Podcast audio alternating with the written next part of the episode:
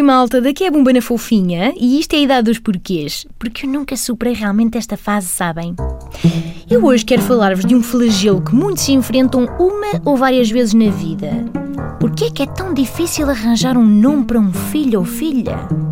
Eu ainda não sou mãe, por isso eu nunca o sofri na pele, mas confesso que já assisti a discussões no mínimo curiosas. Entre outras coisas, eu percebi que o que torna este processo tão complexo é a carga emocional das memórias associadas a pessoas com o mesmo nome, ora para a mãe, ora para o pai. Ou seja, Joana é um nome bonito, sim senhor, mas é o nome daquela cabra da contabilidade que se chibou sobre os cigarros fumados às escondidas na casa de banho.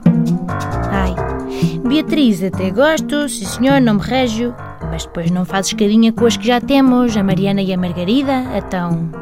E Carlos? Carlos até podia ser. Não fosse o Carlos Cruz, o Carlos Castro, o Príncipe Carlos, que também nunca foi boa res. Ai. E a Bel? A Bel não dá, porque vai ser o primeiro a ser chamado ao quadro na turma. Nem pensar. Nem isso, nem nomes compostos, que depois dão um trabalhão a escrever e, na maioria dos casos, nem sequer casam bem. Vamos lá ver. David, sim senhor, nome bonito. Miguel, também, sim senhor. Agora, David Miguel? Isto já é coisa para matar um golfinho bebê de cada vez que se chama em voz alta. Para além de que são duas carreiras em um e ninguém quer o Tony à perna com uma acusação de plágio, não é verdade? Depois surgem argumentos que têm menos de passional e mais de totalmente aleatório e abstrato.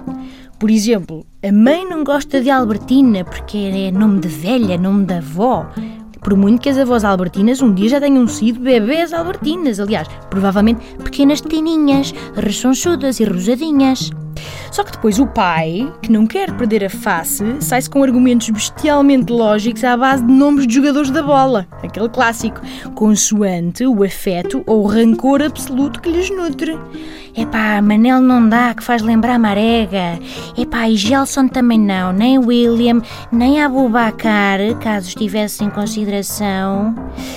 Mas Luís já pode ser, não é? O nosso pequeno grande Luizão. E a mãe diz não, por amor de Deus, não. E sugere, sei lá, Francisco, que é o nome do avô. Outro clássico, não é? A osmose por parentesco. E, epá, e o pai diz que não, porque Francisco resulta sempre em petit nomes muito pouco credíveis, tipo Kiko, Cisco ou Chico. E nunca se ouviu falar de um presidente Chico, por exemplo. Estamos a cortar as vasas ao menino.